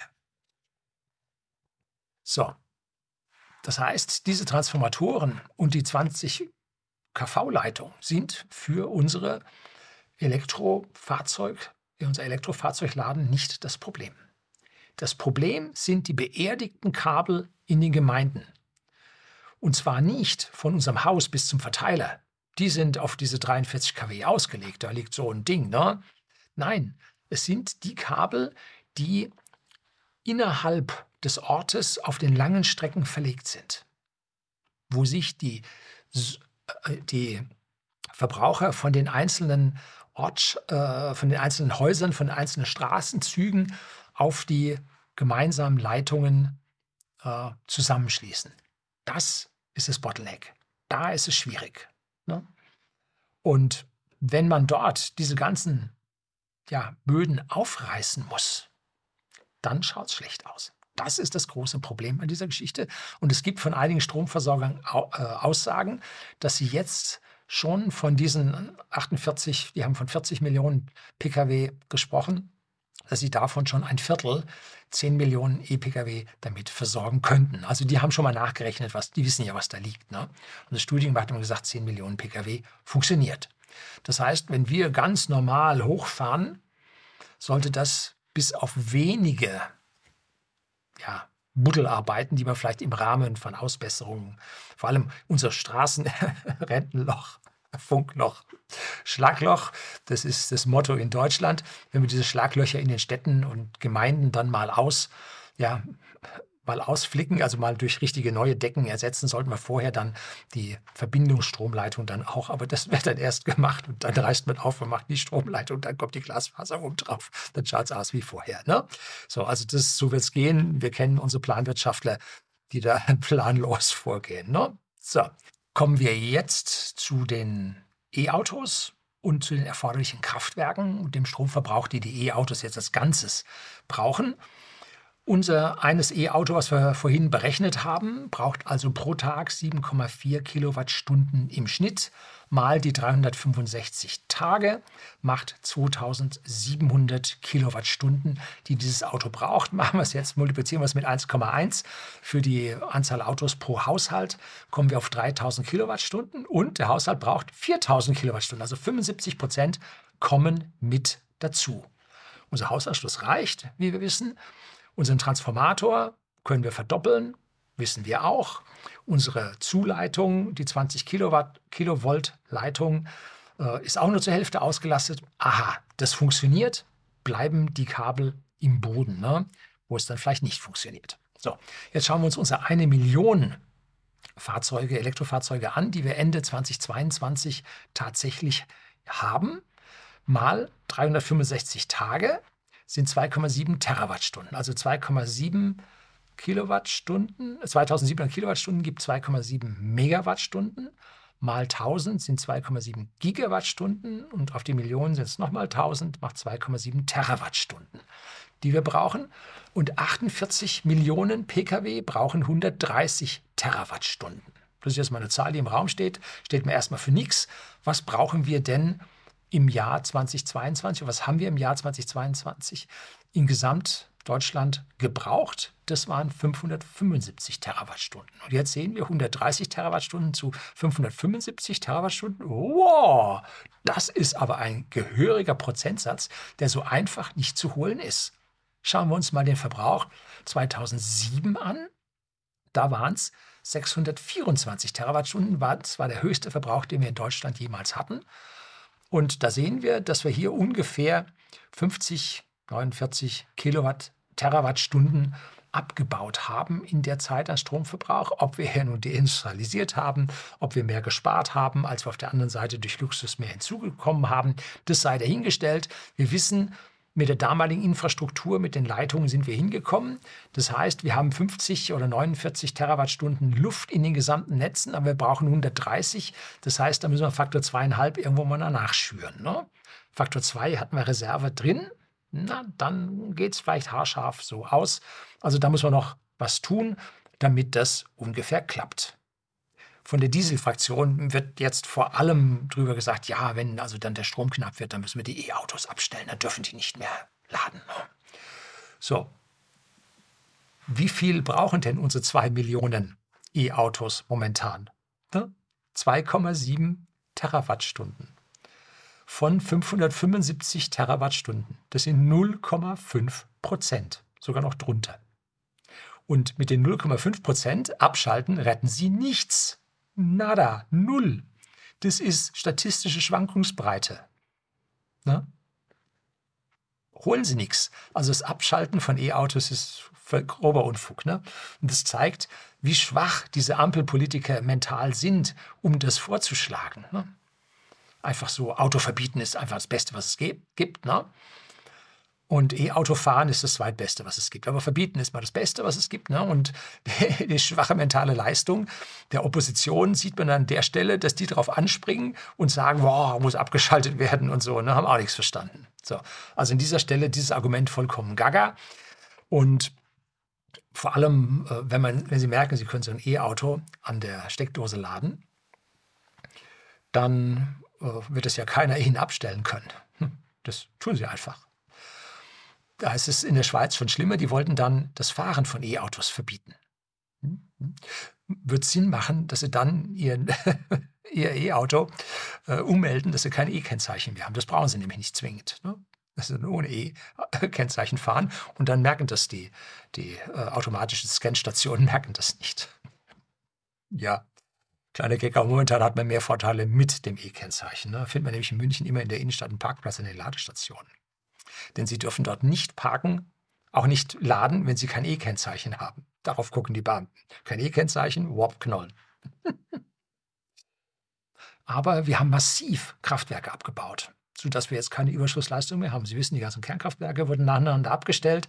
Dann hat man die Kohlekraftwerke zum Teil schon abgestellt. Moosburg in Hamburg wurde sogar schon abgerissen, das modernste Kohlekraftwerk überhaupt mit dem besten Wirkungsgrad. WOP, dafür laufen jetzt Braunkohlekraftwerke, findet den Fehler hat man also massiv abgebaut, dass wir zu einer Unterversorgung kommen. Und da gibt es die smart.de Datenbank, smart mit D. Und die stammt von der Bundesnetzagentur. Das muss man einmal genau vorlesen. Bundesnetzagentur für Elektrizität, Gas, Telekommunikation, Post und Eisenbahn. Ah, Eisenbahn, jetzt weiß man, wo dort der Wind her, herweht. Ne? Und da sehen Sie hier mal eine Statistik vom 26.05. bis zum 5.06.23. Und da lag die Erzeugung massiv im Minus. Die rote Kurve ist der Verbrauch, den wir haben, mit rot gestrichelt und eine kleine Unterkurve. Und bis auf wenige Ausnahmen, nämlich am 30.05. und am 2.06., liegt diese rote Kurve über dem Verbrauch. Das heißt, es muss zusätzlich Energie aus dem Ausland importiert werden. Wir haben trotz Sonnenschein und Wind nie den gesamten Tag über im Plus gelegen. Bis auf diese zwei Tage. Im Rest lagen wir immer drunter. Und das ist schlimm. Das ist schlimm. Und natürlich haben wir bei Sonnenschein und Wind in der Mittagszeit exportiert. Und da wird gezeigt, wie viele Gigawattstunden wir da exportiert haben. Und wir sind Exportweltmeister mehr als jemals zuvor. Aber nein, es hat nicht gereicht. Es hat am Nachmittag, in der Nacht und morgens nicht gereicht. Wir mussten importieren und zwar viel, richtig viel. Ne? Und die Kurve geht dann weiter auf mit dem Abschalten der Kernkraftwerke. Ne? Also, und das Defizit wird immer größer. Ist nicht schön. Ne? Und an zehn von zwölf Tagen hat es nicht gereicht. Das wird gerne verschwiegen. Und das ist jetzt Sommer, ne? Frühsommer, mit dem höchsten Sonnenstand. Ne? Jetzt am 20. Juni haben wir höchsten Sonnenstand. Und jetzt im Frühsommer ist die Luft besonders klar, haben wir sehr hohen Photovoltaikertrag. Ne? Was ist denn dann im Herbst, wenn die Quellbewölkung kommt? Ne? Wenn es wärmer wird, geht die Photovoltaik auch nicht mehr so gut. Schaut ganz schlecht aus. Und im Winter bei einer kalten Dunkelflaute, herzlichen Glückwunsch. Das geht daneben, können Sie sich gar nicht vorstellen. Ne? Hätten wir ohne Subventionen und ohne die irren Strompreiserhöhungen, und bitte, es ging bereits vor dem Krieg mit den Strompreiserhöhungen massiv los, hätten wir einfach weitergemacht, so hätte die langsame Zunahme der E-Autos, die ganz normal durch die Leute, die rechnen, die das für sich als besser empfinden, die Early Adapter, die hätten das alles ganz langsam vorwärts gebracht. Die Elektroautohersteller hätten sich viel stärker anstrengen müssen, als wenn man da Subventionen kassiert. Ne? Dann hätten wir auch mit dem Ausbau des Stromnetzes mithalten können. Aber mit der aktuellen Kamikaze-Fahrt, das geht daneben. Ne? Das klappt nicht. So, jetzt kommen wir dann zu den Wärmepumpen. Die kommen nämlich jetzt da oben noch drauf. Und das ist nicht so einfach zu berechnen. Habe ich auch versucht, mal hier so einen durchschnittlichen Ansatz zu finden. Und wie gesagt, hier geht es nur um die Energie, nicht um die Preise. Da, wie gesagt, ich weiß das selber, wir betreiben eine Wärmepumpe zu Hause, hoher Invest, aber niedrige Betriebskosten, vor allem wenn wir aus der Photovoltaik die Sache rechnen. Ne? Und es hängt von dem Wärmebedarf der Häuser ab. Darum wird da jetzt im Prinzip so bei diesen Renovierungen und, und äh, Wärmedämmung der Häuser so drauf abgefahren. Ne? Ein modernes Nullenergiehaus verbraucht null. Ne? Darum heißt es Nullenergiehaus, das ist wunderbar. Und der Schnitt der Häuser und Wohnungen soll, so hört man, in etwa auf einem Stand von 1990 sein. Das ist auch aus meiner Sicht ziemlich logisch, denn Haussubstanz ist nach 100 Jahren erledigt, wenn man nichts daran tut. Tatsächlich ist es so, mit 2% über 50 Jahre abschreibt. Denn nach diesen 50 Jahren ist eine massive Renovierung erforderlich, sodass man jetzt sagen kann, unsere Häuser sind auf dem Stand von 1990, weil die Hälfte so renoviert wurde und so. Ja, das kommt hin. Ne? Auch die vielen Neubauten, die es äh, mit der Wende gab und die vielen Renovierungen, die es im Osten nach der Wende gab, äh, das spricht für diesen Stand 1990 ganz stark. Ne? Und wenn man da sich so mal umschaut, dann steht da, der Wärmebedarf beträgt ungefähr 125 Kilowattstunden pro Jahr und Quadratmeter. So, wie viel durchschnittlich Quadratmeter hat nun der Bürger, äh, hat nun die Wohnung oder der Haushalt, so ist besser, der liegt bei 92 Quadratmetern. Bei 2,1 mm, Personen pro Haushalt kommt das ziemlich gut hin. Ne? So, und das multiplizieren wir jetzt mal durch. 125 mal 92 kommen wir auf 11.500 Kilowattstunden pro Jahr. Jetzt nehmen wir da noch eine äh, Leistungszahl der Wärmepumpe an, weil die Wärmepumpe pumpt ja Energie vom kälteren Niveau auf ein höheres Niveau, bei solchen Luftwärmepumpen von der Luft draußen nach innen rein. Und damit kann man also mit einem geringen Energieaufwand eine höhere Energiemenge pumpen. Und das gehe ich jetzt mal von einem Faktor 3 aus. Ich bin bei Luftwärmepumpen immer bei 2 und 2,5 gewesen. Da hat es viel Protest gegeben. Gut, für die Rechnung nehmen wir 2,5. Gehen wir jetzt mal auf 3, damit wir auf der guten Seite liegen. Und wir haben ja auch noch andere mit Erdwärme und mit Grundwasser. Und dann brauchen wir für diese 11.500 Kilowattstunden thermisch, die wir in diesem Haus brauchen, also Wärmeenergie, brauchen wir 3.800 Kilowattstunden elektrisch. Aha, gerade so viel wie der Haushalt normal an Strom auch noch braucht. So, das ist also jetzt kein Pappenstiel, das ist richtig viel. Ne? Das ist ordentlich und vor allem an dieser Stelle kommt das jetzt ja nicht vergleichsweise gleichmäßig übers Jahr. Wir haben ja 10% Unterschied beim Stromverbrauch über Winter zu Sommer. Ne? 10% macht das nur ungefähr aus, vielleicht 15%. Aber die Wärme fällt vor allem nun im Winter an. Ne? Und da ist das mit diesen Wärmepumpen auch bei nur 3800 Kilowattstunden elektrisch, die man braucht, ist das nun gewaltig. Ne? Also das ist heftig. Und wenn man es jetzt auf den Gesamtenergiebedarf in Deutschland hinaus drauf schaut, sind das 140 Prozent der Energiemenge, die wir für die E-Autos brauchen. Ne? Und jeder unserer Leidenschauspieler in Berlin weiß, dass das nicht funktioniert. Deshalb sollen die Häuser jetzt ja auch alle isoliert werden, damit man da von dieser riesigen Zahl runterkommt. Damit lässt sich der Wärmebedarf nochmal grob halbieren. Aber dennoch bedeutet das bei 40 Millionen Wärmepumpen, die ja noch dazukommen müssten, ein Energiebedarf von zusätzlichen 76 Terawattstunden pro Jahr oder weiteren 13 Prozent auf den Gesamtenergiebedarf von Deutschland. Also der Energiebedarf geht nicht runter und wir bauen nicht Kraftwerke ab oder sollten nicht abbauen. Der Energiebedarf geht hoch. Ne? Wir haben es zwar mit Einsparung geschafft, dass er runtergeht, vergleichsweise wenig, aber mit Elektroautos geht er hoch, mit Wärmepumpen geht er hoch, also sollten wir mehr Kraftwerke bauen. Hm. So, einfach mal Politiker nachdenken, Gehirn einschalten. So, und wie soll das nun funktionieren, wenn die Netze schon belastet sind durch den bisherigen Verbrauch? Also wir brauchen auf breiter Front einen Netzausbau. Da führt überhaupt kein Weg dran vorbei. Und leider nicht nur ein paar Leitungen vom Norden in den Süden, um den Windstrom nach Süden zu bekommen, oder wenn bei uns im Süden die Sonne scheint, den Photovoltaikstrom nach Norden zu bekommen. Nee, sondern vor allem in den Gemeinden und den Städten. Ein Riesenaufwand. Darum geht's. Und jetzt kommen wir endlich zur Planwirtschaft. Ja, der planlosen Planwirtschaft. Wir haben eine politische Planwirtschaft ohne Plan. Kann man hier an diesen Zahlen eindeutig sehen. Ne? Vollkommen. Wenn ich schon als einfacher Ingenieur mit der Verwendung von Excel darauf komme, dass es nicht reicht, ja, dann sollten das die Experten, ja, die sollten das, ich spreche jetzt mittlerweile von Fachleuten, ja, die Fachleute sind vom Fach und machen das. Und die Experten, die meinen das nur. Ne? Also, dann sollten das die Experten doch auch so halbwegs auf die Reihe bekommen. Ne? Aber nun, das kann ich jetzt nicht mehr mit Dummheit oder Unwissenheit als Erklärung abtun. Nein, sonst kann ich nur mit Vorsatz erklären. Anders sehe ich das nicht. Ist also eine schlimme Sache. Wie machen es denn jetzt die großen Planwirtschaftler? Schauen wir mal nach China, ne, die Planwirtschaftler, Kommunisten. Ne? Ja, die sind kommunistisch auf der einen Seite, aber die wirtschaftliche Freiheit, also ich glaube, die, die Gehaltsunterschiede im Kommunisten China sind größer als im freiheitlichen Westen. Ja, so, also die wirtschaftliche Freiheit in China ist sehr hoch, aber die politische Freiheit ist halt sehr klein. So, das ist das, was wir uns hier mal auf die Fahne schreiben sollten. Und was machen die Chinesen? Die bauen Kraftwerke wie wild. Die wissen das. Ne?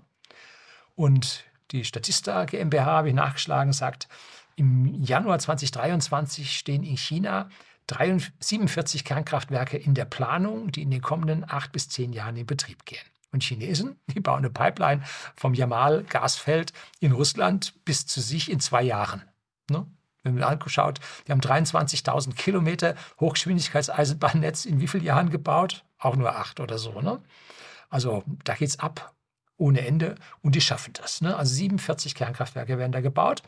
Zusätzlich, weil die sagen, ja, was machen die Chinesen? Die bauen vor allem Photovoltaik und so. Ja klar, die bauen auch Photovoltaik. Genauso wie es richtig ist. 2022 haben sie 87 Gigawatt Peak an Photovoltaik hinzugebaut. Ich glaube, das ist mehr, als wir installiert haben. Oder haben wir jetzt schon dort doch ein bisschen mehr? Jedenfalls in unserer Größenordnung, wie wir installiert haben, haben die einfach mal so dazugebaut. Ne? Und damit kommen sie jetzt gemeinsam auf 400 Gigawatt Peak-Leistung an Photovoltaik. Zusätzlich wurden in China in 2022 jede Woche zwei Kohlekraftwerke genehmigt. Die werden jetzt auch noch gebaut, ne? Pro Woche zwei Kohlekraftwerke. Muss man sich auch geben, zusammen mit 106 Gigawatt Leistung. Dazu kommen noch 200 Gigawatt bestehende Wasserkraftwerke. Also die machen den vollen Energiemix und die haben eine fette Grundlast und obendrauf noch halbwegs regelbare Kohle und fluktuierenden, aber halbwegs vorhersagbaren Photovoltaikstrom und hat schon eine sehr, sehr gut regelbare Wasserkraft. Also da sind die Planer am Plan ne? Und nicht planlos, muss man da mal sagen. Jetzt schauen wir uns mal die Smart-Datenbank, die Daten über die vergangenen fünf Monate an. Und wir bauen unsere Grundlast aus Kernkraftwerken ab reißen fleißig Kohlekraftwerke ab und liegen heute massiv im Minus und sind völlig vom Ausland abhängig. wie lange das mit unseren sozialistischen Nationalökonomen ausgeht? Nein, Ökonom wäre ja eine sozialistische Nationalökologen ist das richtige Wort. Oh, peinlicher Versprecher. Ne? Natürlich sind neue Windkraftanlagen geplant. Ne? Hat man letztlich mitbekommen. Die bundeseigene Genehmigungsfirma für den Autobahntransport von Schwertransporten ist mit 15.000 Windanlagen im Minus. Liegen sie hinten dran. Haben sie einen Genehmigungsstau. Ja, wie verrückt ist das? Planwirtschaft behindert sich gegenseitig. Gratulation, habt ihr wunderbar hinbekommen. Ne? Man sollte hingehen und sagen, diese Firma kann so etwas fahren, also kriegt sie einen Freibrief bis auf Widerruf. Wenn sie Unsinn macht und es da zu irgendwelchen Schäden kommt, dann wird das irgendwie ein Punktekonto und wenn sie so viele Punkte haben, sind sie weg. Ne? So macht man das und nicht jeden einzelnen Transport genehmigen. Boah, das ist ja Arbeit für nichts. Ne? Das ist Beschäftigung von Beamten. Katastrophe. Oder Mitarbeiter im öffentlichen Dienst, was auch immer. Ne?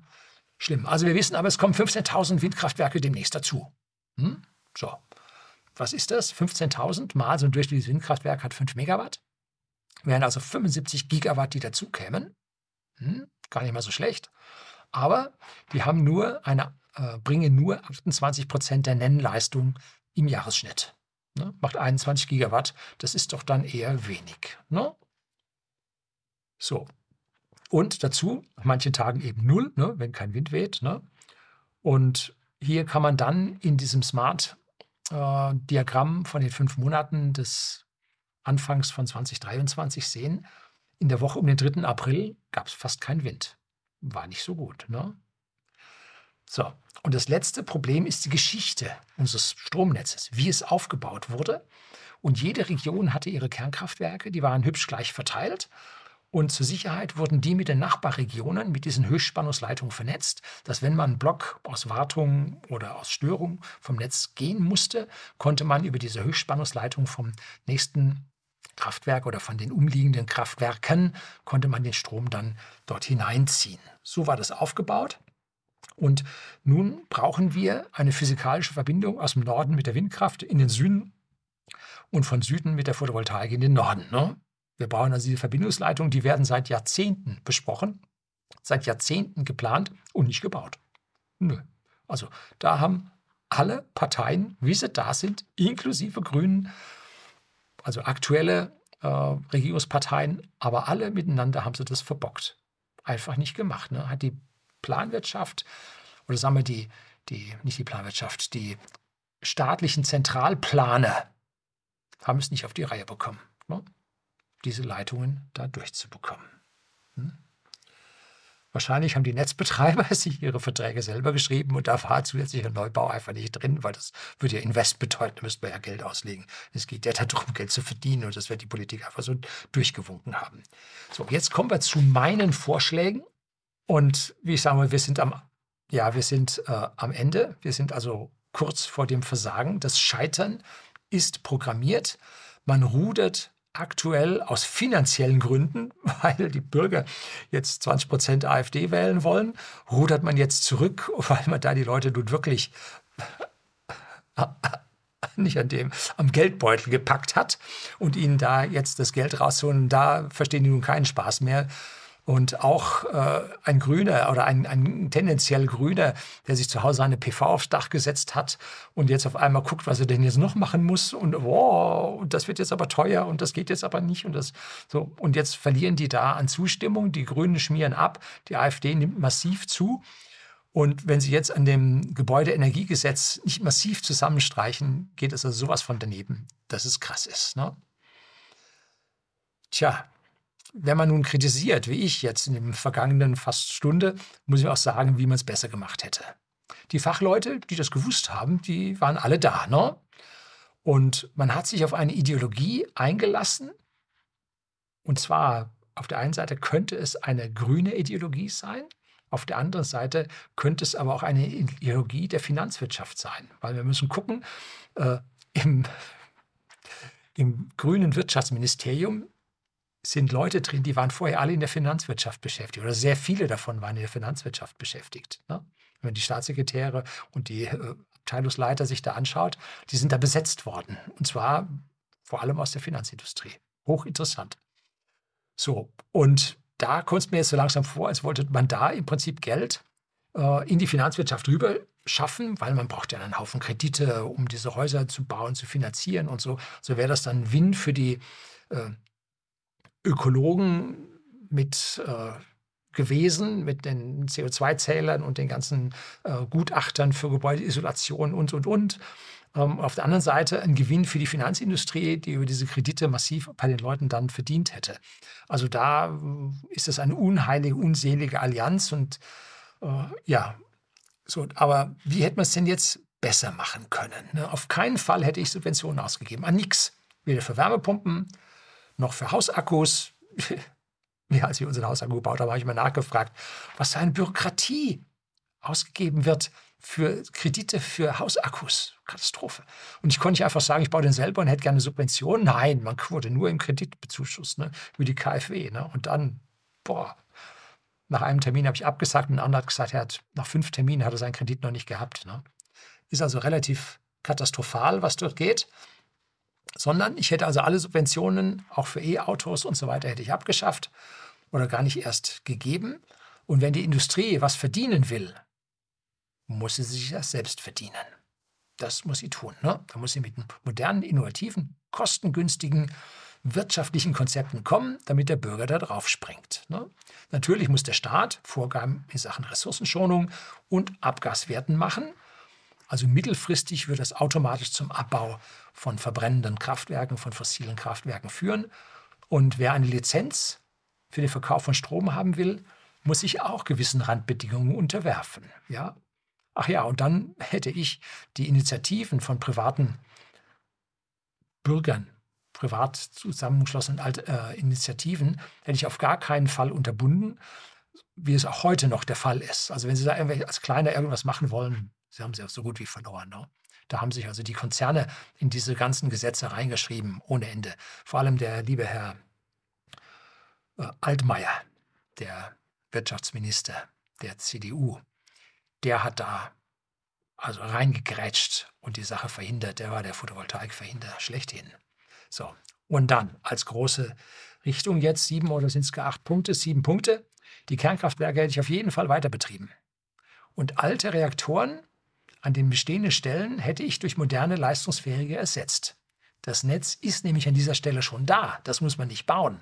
Das ist schon da. Das kann man vielleicht neu beseilen, um eine höhere Leistung durchzubekommen. Oder parallel eine zweite Leitung bauen. Hm? Wäre alles möglich. Ne? Uran gibt es noch viel auf der Welt. Das ist alles nicht begrenzt. Durch Wiederaufarbeitung riesig gut zu machen.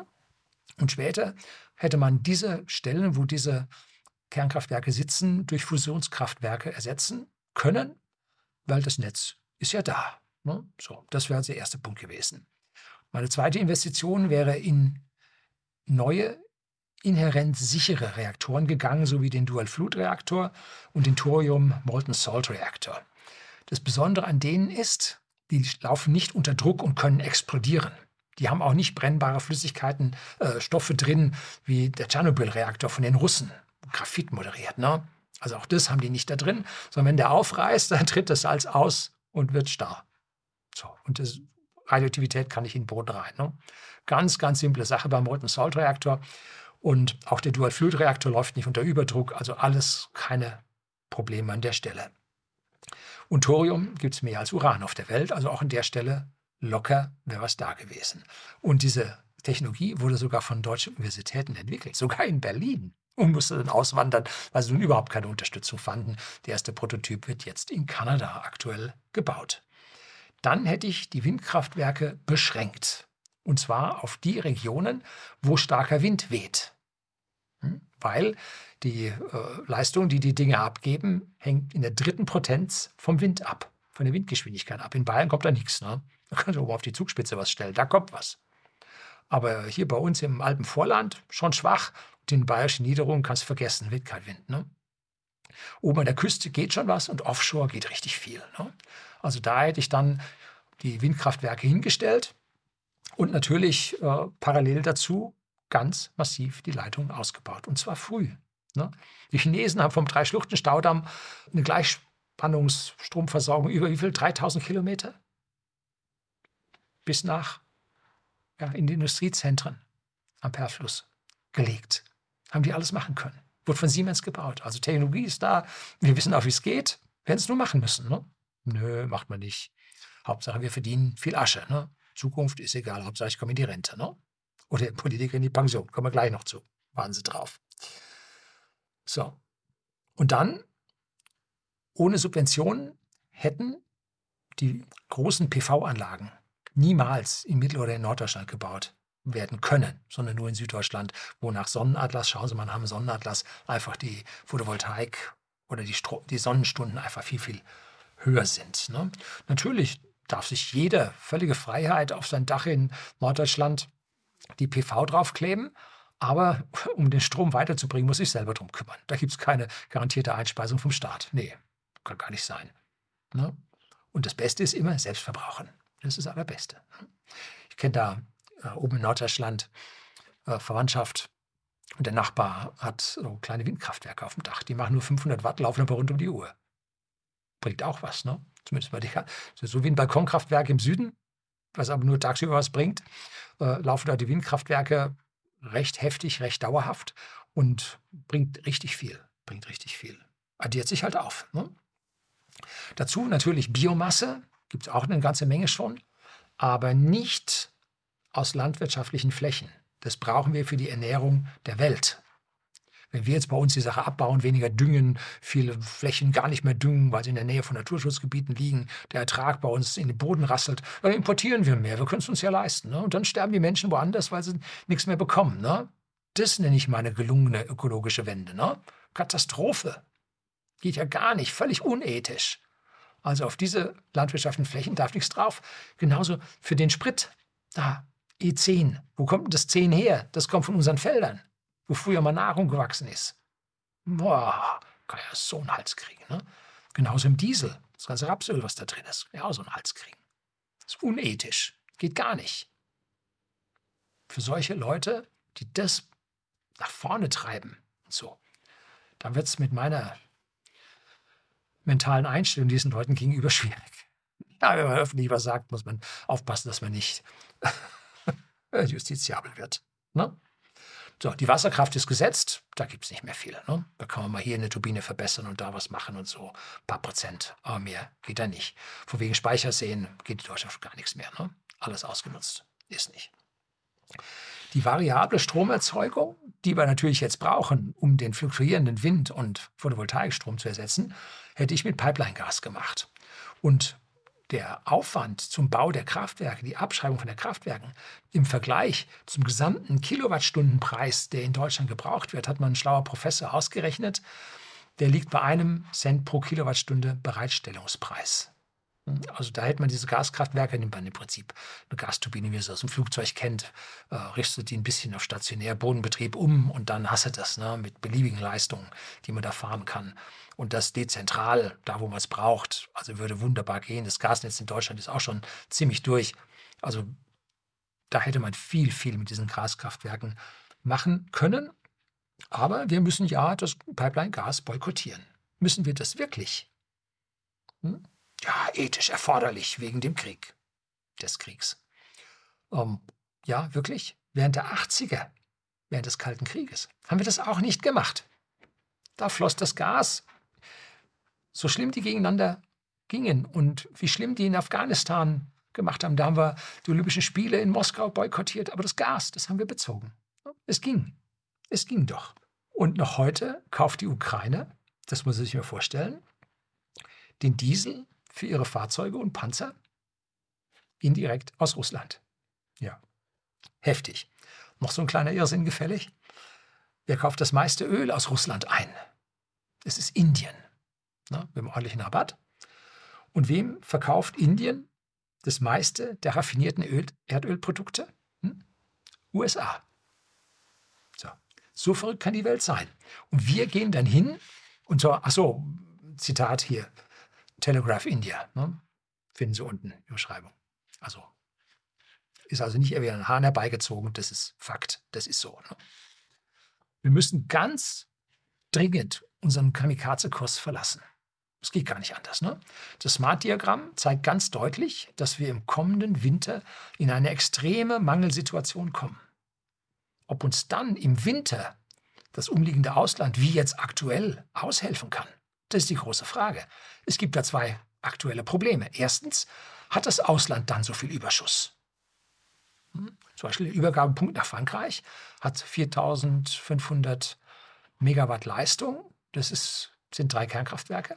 Und seit dem Abschalten unserer letzten der Kernkraftwerke 6 bis 4 Ende 2021 sind diese Übergangspunkte durch französische Kernkraftwerke belegt. Wenn wir jetzt die drei nächsten Kernkraftwerke abgeschaltet haben, die letzten drei, Ende 22 oder jetzt äh, 15. April 23, dann sind die Übergabepunkte voll. Da kommt nichts mehr her. Da kann nichts mehr herkommen aus Frankreich. Wir müssen es jetzt aus anderen Ländern ziehen. Was ist mit denen? Haben die Überschussstrom? Das ist die große Frage, ne? Also A, haben sie Überschussstrom und B, reichen die Grenzübergangspunkte aus. Es gibt ein paar Länder, die haben schon ganz große Muffen, wie äh, Polen zum Beispiel. Die wollen jetzt, sind die Planung von sechs Kernkraftwerken eingestiegen. Ne? Also die haben es verstanden, ein bisschen spät, aber die haben ja eine Menge Kohle zu verbrennen. Ne? Die haben ja so das größte Kohlekraftwerk äh, in Europa steht in Polen elf Blöcke oder zwölf, glaube ich. Also heftig. Ne? So, und wenn Sie mal die Liste der grenzüberschreitenden Hochspannungsleitungen sich anschauen wollen, gibt es einen Link von Wikipedia. Hm? Da stehen sie alle drin, in ganz Europa, jeder Punkt gegen jeden. So. Herr Habeck hat letztlich mal erklärt, dass das ukrainische Kernkraftwerk sicher sei. Ehrlich? Das kannst du deiner Mutter erzählen, aber nicht mir. Und dass nach dem Krieg wird von dort aus dann unser Strom beziehen können kalte Truppe. Ja, wie kann man das? Ja. Ah, schlimm. Ne? Ließen wir den Markt, die Entwicklung selbst gestalten, so würden sich die Elektroautos und die Wärmepumpen von alleine über die kommenden Jahre und Jahrzehnte ganz freiheitlich, hübsch und langsam verbreiten, so wie die Leute mit ihrem Wohlstand sich diese Teile leisten können. Und jetzt, die einen werden es aus ideologischen Gründen machen, und die anderen werden es aus finanziellen Gründen machen. So wie zum Beispiel ich. Ich habe Ideologie, moderne Technik ist gut, das ist meine Ideologie. Und das Zweite ist, auf längere Jahre rechnet es sich. So, und wenn die Anlage abgeschrieben ist, dann gibt es da Kohle für umsonst, beziehungsweise keinen Kapitalabfluss mehr. Ne? Das ist praktisch die abgezahlten Photovoltaikanlagen der ganzen Häuslebauer. Ist gut für deren Rente. Ganz einfach. Ne? Da kommen wir gleich auch nochmal zu. Ne?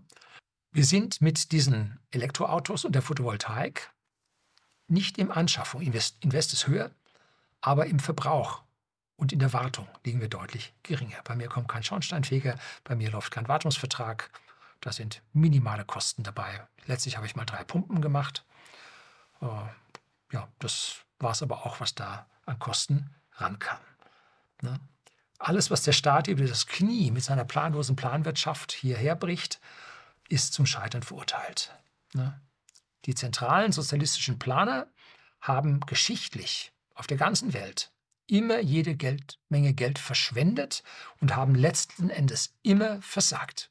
Schauen Sie nach Venezuela. Das Land in Südamerika mit oder eines der Länder der Welt mit den höchsten Ölvorkommen, am leichtesten zu erschließen. Und Sozialismus eingeführt, abgewirtschaftet, die Leute hungern, wandern aus. Die reinste Katastrophe, was in Venezuela los ist. Schlimm, schlimm. Ohne Ausnahme. Aber jetzt, jetzt ist natürlich alles viel anders. Wir wissen, wie es besser geht. Wir haben den Stein der Weisen gefunden. Ja. So, jetzt kommen wir zum Schluss zum Abdanken der Ampelregierung. Hm? Um dabei was zu ändern, muss ja diese Regierung mal abdanken. Und wenn es so richtig knallt, dann muss die auch weg, dann kommt die auch weg. Und wie lange wird die Ampelregierung denn jetzt durchhalten? Ich sag's Ihnen. Vier Jahre und keinen Tag weniger. Also dieser, diese Überschrift war jetzt hier Clickbait. Aber es gibt eine Möglichkeit, wie wir die Ampelregierung dann tatsächlich zum Abdanken bekommen. Aber warum werden die vier Jahre bleiben? Nun, die haben so lange alle gewartet, bis sie jetzt endlich auf Ministerposten kommen. Und als Minister erhält man nämlich eine Pension nach vier Jahren äh, Ministertätigkeit von 4.660 Euro pro Monat. Frau Lamprecht, die da gehen musste, erhält null an Pension. Hm? Ich kriege zwar ein Übergangsgeld jetzt noch, aber an Pension null, keinen Anspruch bekommen. Die kriegen wir nämlich erst nach vier Jahren. Und das werden sich die, wie sagt es Franz Josef Strauß, die Gestalten in Berlin nicht nehmen lassen. Es gibt eine einzige Ausnahme, wie es klappen kann, wenn die Ministerjobs nach mehr als zwei Jahren und weniger als vier Jahren verloren gehen. Und zwar durch das Ausscheiden des Kanzlers oder die Auflösung des Bundestags. Hm? Das ist die Möglichkeit. Dann erhalten Sie Ihre Pension, als hätten Sie die vollen vier Jahre abgesessen. Weil Sie ja fiktiv das zu Ende geführt hätten, wenn nicht Sie, der Kanzler oder das Parlament daran gehindert hätten. Ne? Also um alles in der Welt müssen Sie bis September war Wahl oder Oktober war Wahl. Also irgendwann, Sie müssen bis Spätherbst müssen Sie durchhalten. Dann darf der Kanzler zurücktreten, dann darf das Parlament sich auflösen und dann kriegen Sie trotzdem Ihre Pension. Und so lange wird es aus meiner persönlichen Sicht unbedingt laufen, weil es geht als allererstes in der Politik um die Sachfragen und dann geht es um die Person. Und welche Sachfrage hat der Politiker als allererstes, als wichtigstes? Was wird aus mir? So, und deswegen sehe ich das also als frühestens im, ja, im nächsten Winter der Fall, wahrscheinlich wenn das Stromnetz dann an der Stelle zusammenbricht. Also Maulen gegen Minister hilft nicht, Rücktritt von Habeck fordern hilft nicht. Mhm. Haben wir ja gesehen jetzt. Äh, Staatssekretär Greichen raus, selbe in Grün wieder rein. Da passt das mal. Ne? so, also, aber auch Finanzindustrie. Ne? Also ist nicht so, wie Sie sich das vorstellen, wenn nun ein Herr Habeck zurücktritt. Nee, nee, da ändert sich gar nichts. Ne? Es ist der Kanzler, an dem alles hängt und an dem alles fällt. Wo die Politiker allerdings dumm sind, sind mit ihrem Glauben an ihre Pension. Sowohl die Minister als auch die Parlamentarier, die kriegen pro Jahr Parlamentszugehörigkeit 250 Euro. Pension, ich glaube, eine Erhöhung ist schon drauf. Die Zahl habe ich vor einem oder zwei Jahren habe ich die mal gehört. Die glauben, dass diese Pensionen für sie dann im Alter sicher sind. Oh, weit gefehlt. Die Renten und die Pensionen sind nämlich nicht sicher. Sie wären nur sicher, wenn man uns allen Möglichkeit gäbe, dass wir schaffen, dass wir arbeiten, dass wir Leistung bringen, dass wir diese Pensionen und Renten erwirtschaften können, dass wir den maximalen Wert für den Staat erarbeiten würden. Aber so denken Sozialisten nicht. Und wer da oben so sitzt, sind Sozialisten, sind sogar ja, freie Sozialisten. Die sehen einen konstanten Kuchen, der verteilt wird. Es gibt einen Topf und der wird verteilt. So denken Sozialisten. Dass dieser Kuchen im Sozialismus immer kleiner wird und in der freien Wirtschaft immer größer wird, das sehen die Sozialisten nicht. Für die ist es immer konstant. Ne? Und die blenden das Schrumpfen dieses Kuchens. Nein, wir haben keine Rezession. Nein, wir haben keine Inflation. Nein, so. Das geht alles wieder zurück auf 2%. Ja, unser Wachstum übers Jahr haben wir, sind wir immer noch im Plus nur zwei Quartale im Minus und jetzt sollen wir auf einmal durch oh, Zauberei ins Plus kommen. Ja, also die sehen im Prinzip nicht, dass dieser Kuchen immer kleiner, immer kleiner, immer kleiner wird und damit wird es auch an ihre Pensionen gehen. Hm? Die werden zwar versuchen, sich da zu halten, aber wenn es knallt, dann sind diese Pensionen alles andere als sicher. Das gilt übrigens auch für Sie als Beamte und für Sie als Rentner. Jetzt erstmal nimmt man ihnen Lebensversicherung und alle anderen äh, finanziellen oder monetären Anlagen, alle, die auf Euro nominiert sind. dann nimmt man ihnen beim Häusler, da gibt es dann einen Lastenausgleich, der da reingeschrieben wird. Ne? Nimmt man alles ihnen weg. Und so sollte man sich überlegen, ob man dann nicht doch etwas anderes wählt als das, was man die vergangenen 20 Jahre gewählt hat. Ne? Einfach mal drüber nachdenken. Das soll es gewesen sein. Herzlichen Dank fürs Zuschauen.